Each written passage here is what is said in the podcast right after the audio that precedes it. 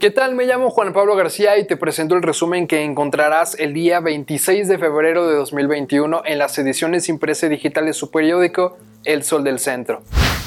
Reportan situación crítica los tablajeros, ya que en las últimas semanas han sufrido un nuevo bajón en sus ventas, con lo que las finanzas de algunas carnicerías se encuentran en números rojos, viéndose obligados a introducir otros productos o reubicarse para buscar mantenerse en el mercado. Autoridades de salud reportaron 10 decesos y 63 nuevos casos de COVID-19 en las últimas 24 horas en Aguascalientes, con lo cual se ha mantenido la tendencia en ambos indicadores durante los últimos días. Las llamadas telefónicas a las líneas de atención psicológica han registrado un incremento de entre 70 y 80% durante la pandemia.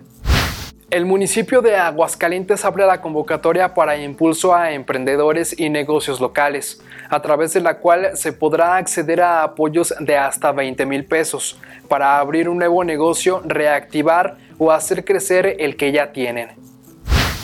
Hace unos días se dio a conocer a través de este diario sobre la presunta aprehensión injustificada de un menor, del que a decir de sus familiares cuenta con 13 años de edad, y además señalaron directamente a las autoridades por violar los derechos del adolescente.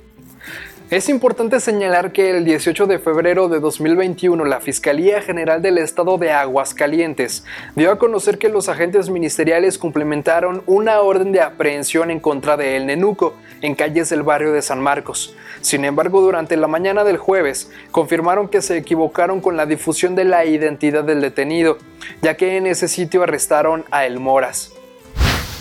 Y en información deportiva, el gobierno del estado de Aguascalientes a través del Instituto del Deporte y el Club Rieleros dio a conocer la convocatoria para la primera edición del torneo estatal de béisbol Copa Gobernador, el cual servirá como selectivo para la conformación del equipo que representará en la entidad en próximas justas nacionales.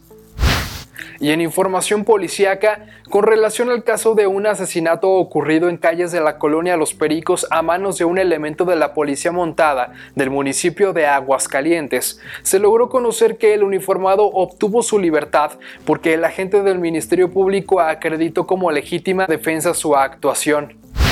Este es el resumen que encontrarán en las ediciones impresa y digitales de su periódico El Sol del Centro.